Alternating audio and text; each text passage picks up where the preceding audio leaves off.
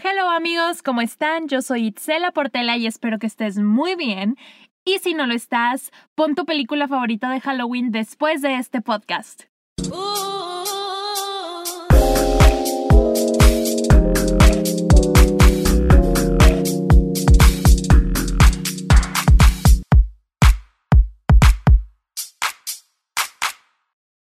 ¿Qué onda? Qué padre estar aquí contigo en un episodio más. Este es el sexto episodio de Ay, mi chicle. Estoy súper contenta. Te agradezco bastante el estar aquí. Te agradezco estarme escuchando semana con semana. Y si eres nuevo por aquí, pues te agradezco que te des la oportunidad de escuchar Ay, mi chicle. El día de hoy, una vez más, estoy aquí encerrada en el closet de mi abuelo grabando este episodio para ti. Y el episodio de hoy va a ser algo súper spooky. Te voy a estar platicando de las peores pesadillas que he tenido, o tal vez no tanto pesadillas, pero sí como sueños malos o sueños pesados que, que me han despertado así como que acabo de soñar. eh, pero antes de seguir con el episodio y de contarte mis sueños y mis pesadillas, quiero darte dos anuncios o bueno, dos avisos o dos lo que sea, dos comentarios. Y es que ya está Ay Mi Chicle en Apple Podcast.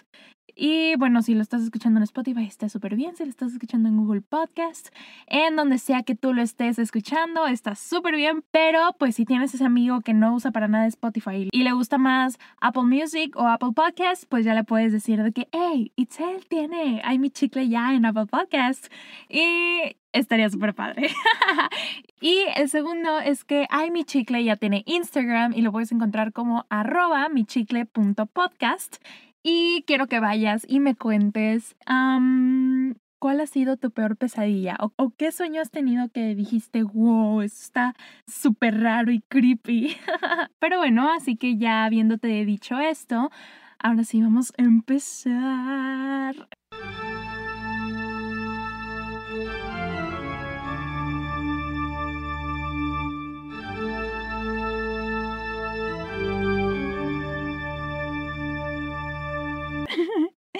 Creo, la verdad no sé qué tan largo va a estar el podcast, espero que no esté muy largo, pero sí te quiero contar como unos tres o cuatro sueñitos que he tenido, porque sí me saca mucho de onda. Y la verdad es que mis amigos más cercanos, que me despierto y les escribo, oye, soñé esto, está súper raro, ¿no? O no manches, me desperté súper espantada, cosas así, eh, pues ya se van a saber estos sueñitos, pero como quiera. Y también saben, bueno, les quiero comentar a ustedes que están escuchando este podcast, suelo soñar muchísimo con, con, famosos, o sea, sueño más con famosos que con gente que conozco en la vida real. Se me hace súper raro y, por ejemplo, llego a tener rachitas de que todo un mes sueño con tal persona o todo, o por dos semanas sueño con, con cierto artista. Me pasa mucho que sueño. ¿Con quién sueño recurrentemente? Me pasa mucho que sueño con los Jonas Brothers, con Danny Ocean. Danny Ocean es uno súper recurrente en mis sueños. Este, los Jonas Brothers normalmente sueño que somos amigos y que de entre los tres me llevo mejor con Joe. Siempre, siempre, siempre, siempre, siempre. Eh, soy como súper amiga de Joe. y con Danny Ocean siempre sueño, no sé, sueño que somos amigos. De, o sea, de que amigos cool. De que, ah, oye, voy a comer, ¿me acompañas? Sí. El último sueño que tuve con Danny Ocean me dio boletos para su concierto y además me invitó a su hotel en la playa y súper padre. Pero bueno, esto es más que nada para decirte que a pesar de que tengo pesadillas, sueño con famosos aún así. Este, vamos con la número uno. La número uno. ¡Ay, qué nervios! Neta, recordar esto me pone hasta con chills. Pero bueno, el, el, el episodio, no, el sueño número uno la pesadilla número uno es bien rara. soñé que, y lo recuerdo muy bien, soñé que eh, era cumpleaños de uno de mis mejores amigos, Rulfitas. Raúl, hola, ¿cómo estás? Espero que estés escuchando este podcast, Rulfas. Este, soñé que era cumpleaños de, de Raúl y que se lo íbamos a festejar en mi casa por alguna razón. Pero entonces mi mamá le estaba haciendo un pastel ahí en la casa y llega Raúl, pero llega Raúl como todo ensangrentado, súper agitado. Y yo de que, ¿qué te pasó? Y, y me dice Raúl, es que me vienen persiguiendo. Y soñé que, o sea, que la persona que lo venía persiguiendo era como la mamá de Raúl, pero no era la mamá de Raúl, era como un demonio que se estaba haciendo pasar por la mamá de Raúl.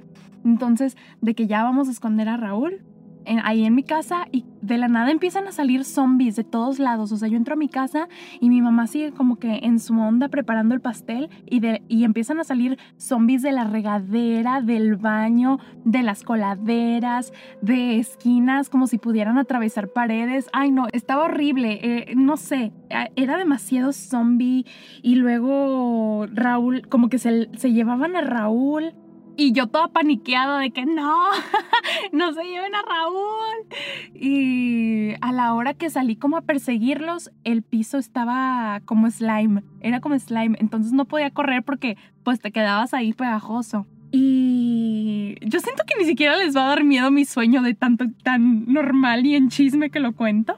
Pero bueno, el punto es que en lo que yo salí así como que a correr por Raúl, de la nada en, el fraccionamiento donde viven mis papás hay como un parquecito, pero abajo de ese parquecito hay una alcantarilla súper grande. Entonces soñé que de esa alcantarilla brotaba como una estrella fugaz, pero era así una bola de fuego. Y brotaba y estallaba. Y algo me decía de que, Itzel, tú eres la elegida.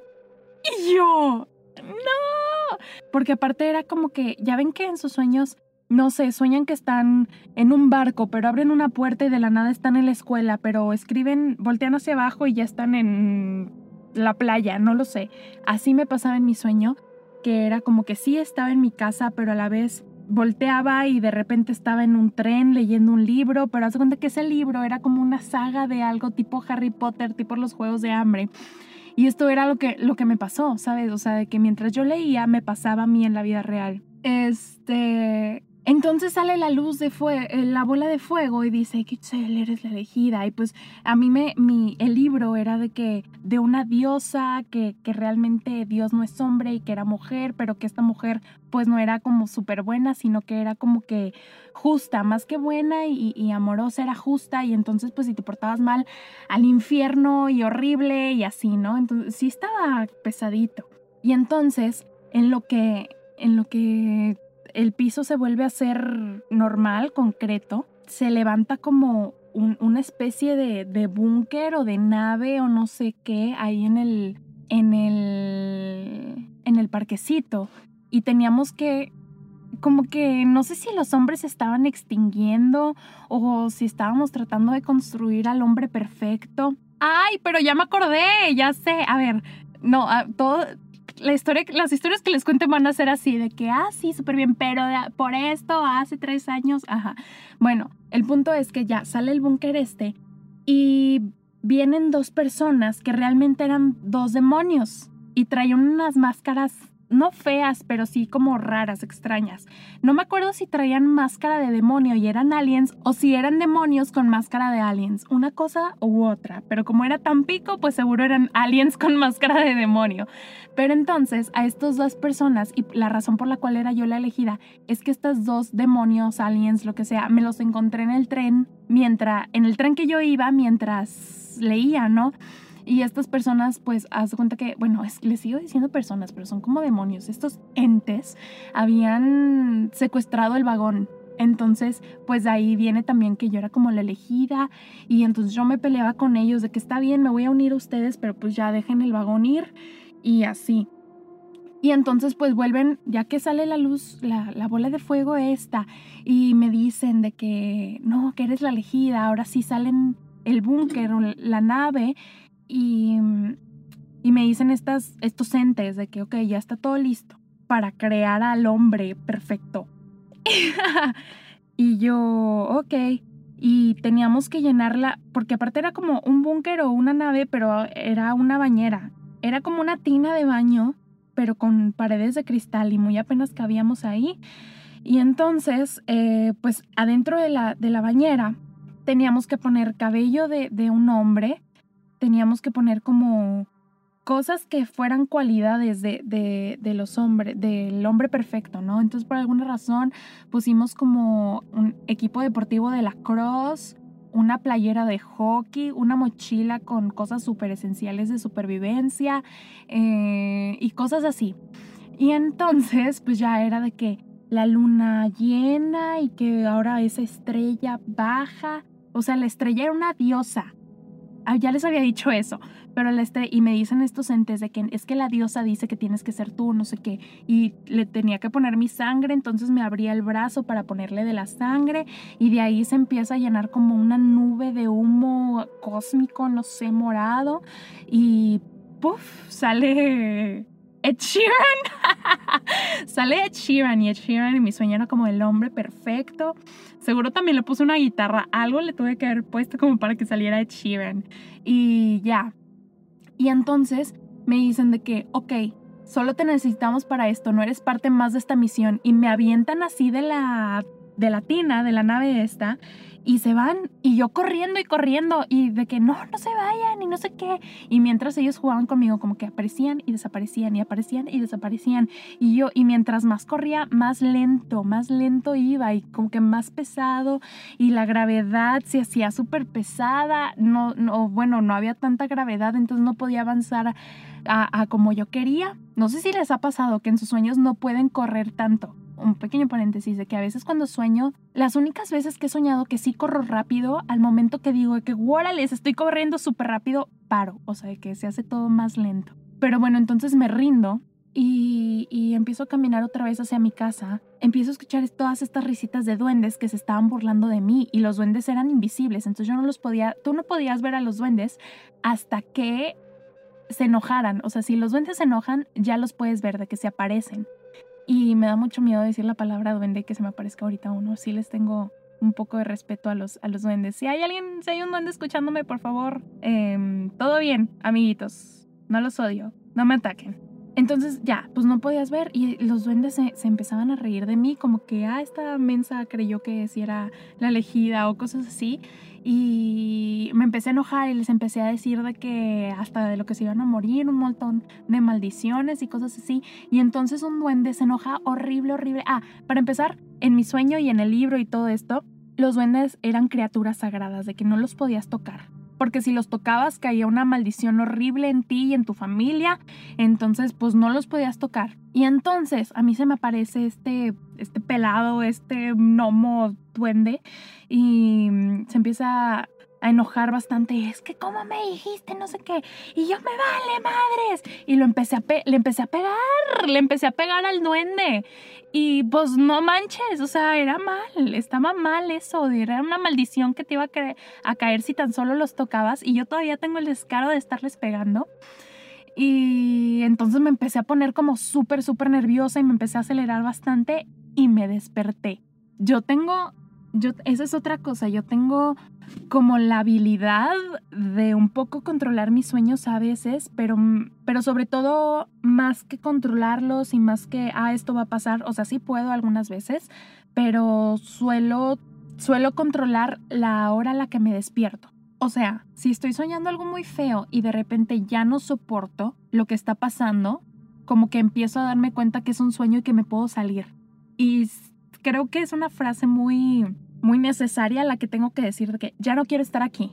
Y en eso abro mis ojos y me despierto y me doy cuenta que todo fue un sueño. Pero si no, ahí me puedo quedar. O sea, si yo es de que ya, ya, o sea, de que ya no puedo más, de que ya no quiero estar aquí y abro mis ojos y listo. Pero sí tiene, tengo que estar en un nivel de, de estrés y un nivel muy, pues desesperada de que, de que realmente me está pasando algo malo en mi sueño. Entonces es como, mera supervivencia, ¿no? De que ya, ya basta. Y entonces ese fue uno de los sueños. Igual y no se los dije muy detallado, traté de ser lo más detallada posible y lo más como específica como me acuerdo, pero en su tiempo yo lo contaba a mis amigos y era de que no, es que qué onda, tu sueño está horrible, de que por qué soñaste eso. Este, una amiga cristiana me dijo que, güey, qué raro, de que eso viene en el libro de Apocalipsis en la Biblia. Si se dice el libro, bueno, viene en el Apocalipsis de la Biblia de que ciertas cosas de lo que dijiste. Y yo de, no manches, no paso de los evangelios, o sea, jamás en mi vida he leído el Apocalipsis. Y pues yo no sé de dónde salió. Eh, este sueño, este, estas cosas, estas ideas. Y además que el hombre perfecto fuera Ed Sheeran, o sea, aparte otro famoso. Pero bueno, al siguiente sueño. hasta lo escribí porque neta me desperté. No, o sea, se me apachurró el corazón y me desperté toda acelerada y ya no podía dormir y me dio muchísimo miedo. Entonces aquí lo tengo en notas y se los voy a leer tal y como lo escribí, porque aparte lo, escribí a las 8 de la mañana que me desperté y lo redacté bien para poder decírselos aquí. Soñé que mi mamá llegaba a la casa de mi abuela con mis hermanos, pero traían una vibra muy rara y pedí permiso para salir con mis amigos y como que no quería dejarme salir, pero súper rara su actitud de no, no vas a salir porque no y así. Como quiera, me valió y salí a una fiesta donde creo que estaban amigos míos y había un güey en particular que estaba encima de mí, pero como que cool, o sea, me daba una vibra, o sea, me daba una vibra extraña, pero como que a la vez me estaba cuidando. Y en eso me caigo al piso pero no me acuerdo si por ebria o porque había agua. Yo soñando en la fiesta, COVID, ya cábate. Este güey insiste en llevarme a mi casa, pero como que en esa casa había dos partes. Los que estábamos bailando y los que estaban sentados todos tétricos en la sala. Se veían como modorros, como muertos, no sé. Y eran algunos miembros de mi familia, mis abuelos, mis primos, mi mamá. Y mi mamá me volvió a decir que no fuera, pero que hiciera lo que quisiera. Me, haz lo que quieras pero ya súper desmotivada como zombie.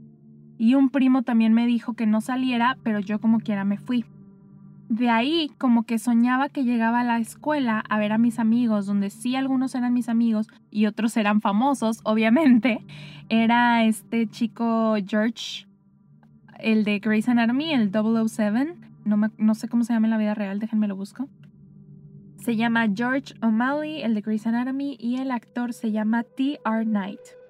Y Brittany Snow, que es esta chava pelirroja que sale en Pitch Perfect, que es a la que tienen que operar de, de, la garganta, de algo, de las anginas, no sé, y que ahora canta más grave en un G4, creo. y también salen John Tucker Must Die. Y para los que vieron Niñera Prueba de Balas, es la hija mayor de la familia que Vin Diesel cuida, la que maneja mal.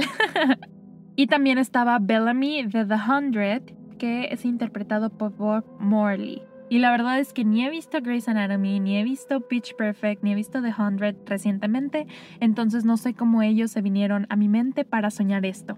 Pero como les decía, llegaba a la escuela a ver a mis amigos, donde sí eran algunos amigos míos y otros eran famosos.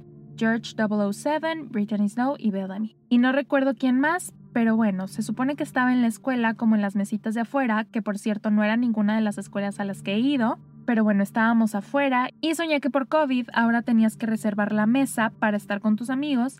Y entonces llega el guardia y pregunta si teníamos la reservación y le decíamos que sí, pero se ponía todo impertinente, con que no, pero que había una manera de que se pudiera arreglar, y empieza a toquetear a una de mis amigas y le empiezo a gritar que qué le pasa, que eso es abuso de poder, que lo voy a demandar, que haré que lo corran y así. Y este psycho solo se empieza a reír y a decirme que eso es imposible y que no le hará nada. Y pues entonces nos íbamos de ahí y la escuela nos dijo que no podían hacer nada al respecto de este güey. Qué raro. Y entonces mis amigos decidieron regresar como para vengarse y golpearlo, pero por alguna razón soñé que el caso sí llegaba a la corte porque además este tipo ya había agredido y violado a más mujeres. Entonces, obviamente, ¿quién nos defendió en la corte? Nada más y nada menos que Viola Davis, que hace el papel de Annalise Keaton en How to Get Away with Murder. Entonces, pues Viola Davis era la abogada y estábamos a punto de ganar el juicio, pero por alguna razón hubo algún slippery slope y el güey salió libre. A mis amigos no les pareció esto, entonces fuimos a casa del tipejo de seguridad, que la verdad no sé ni a qué, pero por alguna razón yo iba a entrar a confrontarlo por la puerta principal y mis amigos como por un pasillo que tenía de balcón compartido. No, la verdad es que no me acuerdo bien, pero el punto es que iban a entrar por la cocina y entonces ya entro yo a la casa y lo estoy distrayendo y en eso empiezan a entrar mis amigos, pero para esto el setting estaba súper raro, estaba como ni siquiera de día o de noche, sino que estaba todo nublado y tenebroso, como si fuera una película de miedo, la luz de pronto se tornaba fría, pero un tanto verdosa, y la mitad del cuarto estaba iluminado y la mitad no, y en eso, George O'Malley 007 se le cae un sartén y el guardia asqueroso se dio cuenta que tratábamos de emboscarlo, entonces saca su pistola y a partir de aquí mi sueño se vuelve cámara lenta. Mis amigos salen por la puerta por la que entraron y yo salgo corriendo por la principal porque pues era la que me quedaba más cerca, pero a velocidad normal. Pero afuera ya no era una afuera común de departamentos, era una casa abandonada con pisos y paredes de madera que además estaba decorada de Halloween, como si fueran a tener una fiesta ahí. En las escaleras para bajar hacia la salida estaba una niña, pero no era la forma de una niña, era como un slime negro y pegajoso que yo sabía que era una niña que había muerto en la casa, pero me valió y solo la salté y seguí bajando. Abro la puerta de la salida y vuelve a abrirme las mismas escaleras, o sea, como que era un loop, como que no podía escapar de esa casa ni del departamento ni nada porque volví al mismo lugar, ¿no? De donde quería salirme. Entonces, abro la puerta de salida y vuelve a abrirme las escaleras que acabo de bajar pero esta vez alguien venía detrás de mí. Era una amiga que hacía mucho no la veía y que el tipo de seguridad tenía secuestrada, pero vamos bajando las escaleras y ella pisa este slime negro que les digo que era como una niña y me dice, oh, oh, y yo, ¿qué pasó? Y me dice, es que acabo de convertir en la niña, es que me acabo de convertir en la niña del aro, o sea, como que la, la, la niña que era un slime negro como un ente raro, o sea, la pisó mi amiga y tomó, como que la poseyó. Y, entonces mi amiga se empieza a, tornar como súper blanca y el cabello negro largo, largo. Entonces no sé si era como la niña del, del aro o del exorcista, pero hacía una alusión a alguna película. Y entonces le pregunto qué hago y me dice nada, solo voy a estar embarazada y embrujada por los siguientes 20 minutos. Y yo así de, ¿qué onda? Pero, o sea, ahorita te lo cuento así, de que voy a estar poseída y embarazada por los siguientes 20 minutos. Se escucha súper raro, pero como que en mi sueño hacía mucho sentido de que como que, ah, solamente la está honteando o le está poseyendo por 20 minutos. Pero lo que ustedes no entienden es que el tiempo iba súper, súper lento. Todo estaba en cámara lenta en mi sueño. Entonces, esos 20 minutos para mí iban a ser como una hora. Pero entonces a mí ya me estaba dando demasiado miedo y ella estaba en cámara lenta, pero yo no. O sea, yo podía caminar todo perfecto, solo mi alrededor era lo que estaba en cámara lenta. Entonces, pues la dejé ahí abandonada y seguía bajando las escaleras, solo que ahora ya no podía salir, la puerta estaba cerrada, o sea, pero de verdad no la podía abrir. Y, escuchaba como mi amiga estaba sufriendo cada vez más. Eran unos gritos horribles y yo no encontraba la salida ni la podía ayudar porque ella tenía que pasar por esos 20 minutos y en cámara lenta. Pero mi amiga no resistió y entonces se convierte en la cosa que se supone que tiene que perseguirme a mí. O sea, como que mi amiga dejó de ser mi amiga y totalmente la poseyó esta cosa y, y ahora esta cosa quiere matarme a mí y me está persiguiendo y yo no encuentro la salida, o sea, como que ahora sí ya estoy buscando por toda la casa y cualquier puerta que yo abriera me daba las mismas escaleras y yo la seguía bajando y seguía tratando de abrir la puerta principal, pero ahora la casa estaba llena de marcas de mi amiga pidiendo ayuda, como de las uñas en la pared y seguían los gritos terribles y había marcado en la puerta con sus uñas y se van a reír, pero todas decían fuck you David Dobrik, o sea, como que en la puerta principal había escrito con sus uñas fuck you David Dobrik muchísimas veces. Y la morra también gritaba de que fuck you, David Dobrik. Y también me, me, o sea, como que la morra, no sé, no sé cuál de las dos, pero gritaban eso. Y, pero los gritos estaban horribles, estaban de que ya, no sé qué. O sea, de, de verdad, de miedo. Y yo buscando la salida y mi amiga gritando, Itzel, no me dejes, Itzel, no me dejes pero, de verdad yo ya no podía estar ahí. Y en eso que me está persiguiendo a mi amiga, la cosa esta poseída, se le quiebra la espalda y ahora se arrastraba, pero igual en cámara lenta y seguía gritando. Y al fin pude abrir la puerta, pero salía un laberinto y no podía salir. Y yo nada más en lo que buscaba la salida del laberinto, mi amiga gritaba y gritaba,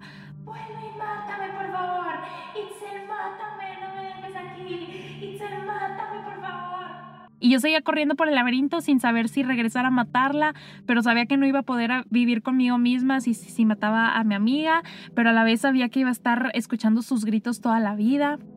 mátame, por favor, mátame. Y se repetían, o sea, los gritos netas se, se, repetían en mi sueño hasta que decidí despertarme. Normalmente cuando, cuando estoy soñando muy fuerte y ya no veo la salida en mi sueño, o que ya no hay opciones o que están a punto de hacerme daño, me despierto desde adentro de mi sueño y eso fue lo que hice. Dije de que ya, ya no puedo estar aquí, ya no puedo estar aquí. Y me desperté, o sea, pero neta los ojos abiertos en clic, ni siquiera fue así como que la lagaña y medio me despierto. No, puede que ya no quiero estar aquí, ¡pum! Me despierto. Y ya, o sea, fue terrible. Mientras en lo que dejaba de estar modorra, yo seguía escuchando en mi mente. Sentí horrible de verdad. O sea, no sé si se los conté bien o se los conté mal o se los conté muy rápido, pero es que... O sea, de verdad fue terrible como el, el, el nervio y, la ansiedad que sientes de estar encerrado y volver al lugar y ahora que te están persiguiendo, pero a la vez esta persona es una persona querida y ahora se le rompió la espalda, pero está embarazada y está arrastrada y te está gritando que la mates, de verdad se siente horrible, horrible, horrible, horrible. ¿Y saben qué fue lo que vi esa noche antes de dormir? Emily in Paris. Entonces no hace sentido que yo haya soñado nada malo, ¿sabes? O sea... como que de ver a una morra vivir súper feliz en París a soñar con una morra que está en agonía, no, no creo que haya alguna relación por ahí. Entonces no me pueden echar la culpa que son las series que veo. Pero bueno, para seguir, téngame paciencia, de verdad que, que mis sueños están súper retorcidos. Y si alguien sabe de sueños y de interpretaciones, por favor, mándenme DM. Pero bueno, el tercer sueño en este episodio era que soñé en agosto, literal acabo de checar las fechas de cuando les dije a mis amigos y fue el primero de agosto, soñé que junto con varios amigos, yo sé que René, Elizabeth y tal vez Akira escuchan este podcast, entonces íbamos nosotros tres junto con otros amigos del Rojo a una hacienda, íbamos como de vacaciones, pero todavía era como eh, la pandemia, porque pues teníamos que guardar nuestra Susana Distancia. Y em, llegábamos y e íbamos como a vacacionar y así, entonces eh, a la hora de comer pues nos sentaban uno sí, uno no y súper padre.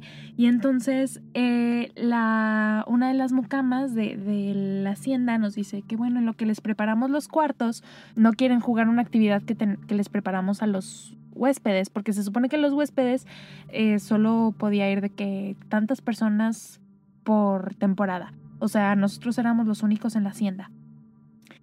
Entonces, el juego este constaba de ser como un club, eh, pero con cartas.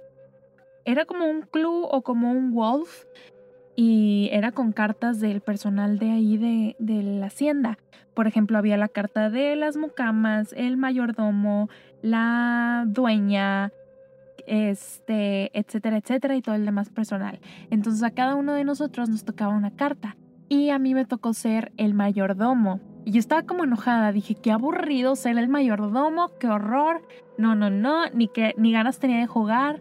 Para empezar, también iba a ser mi cumpleaños y por eso habíamos ido a la hacienda. Entonces dije que para qué voy a pasar mi cumpleaños enojada, qué horror, shalala. Y entonces, pues ya nos ponemos a, a jugar ahí en la hacienda y era como un club, entonces teníamos que buscar pistas en toda la hacienda y ya habían matado, se supone que ya habían matado a alguien de, de, nuestros amigos, pero como que por game purposes, no tanto que lo hubieran matado en realidad, o eso fue lo que nos dijeron.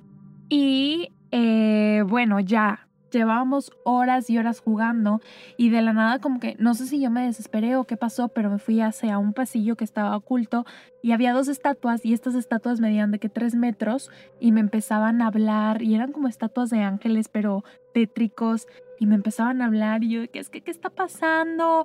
Y como que mientras era, se hacía de noche, el juego dejaba de ser juego y se convertía en realidad la persona a la que se supone que habían matado de juego estaba muerta en realidad, pero yo era la única que sabía todo esto. O sea, todos mis demás amigos pensaban que era un, un juego que seguían jugando y yo por ser el mayordomo, el, el ser como el seer, el que todo lo ve, eh, yo sabía que ya esto era otra cosa, que era como una hacienda embrujada, que nos habían atrapado ahí, ya, o sea, ya habían pasado bastantes horas de que estábamos en el juego. Nadie me hacía caso de que, que, esto era real. Yo no les podía decir.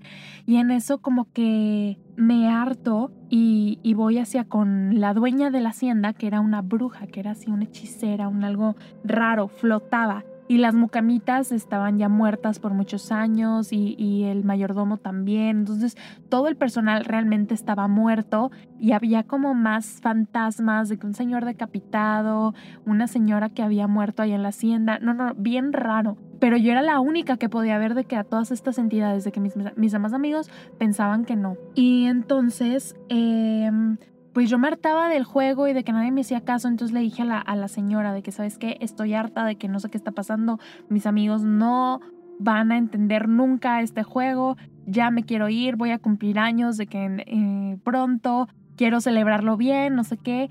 Y la bruja me dijo, no sé a qué acuerdo llegamos, pero llegamos a un acuerdo. Y me dijo que, ok, tú te vas, pero tus amigos se quedan. Y yo de que, sí, está bien, me vale. Lo siento. Pero sí, les digo que como que aparte esa, no podía salir de mi sueño porque yo estaba interesada en el sueño, quería ver qué más pasaba. Y entonces me dan como un recorrido por toda la hacienda, por todo lo que había pasado, por la persona que murió. No me acuerdo quién de nosotros fue el que murió. Y también nos daban, eh, me daban como un tour por cada, por cada cuarto y cómo fue muriendo cada persona de ahí de la hacienda y por qué son los fantasmas y así.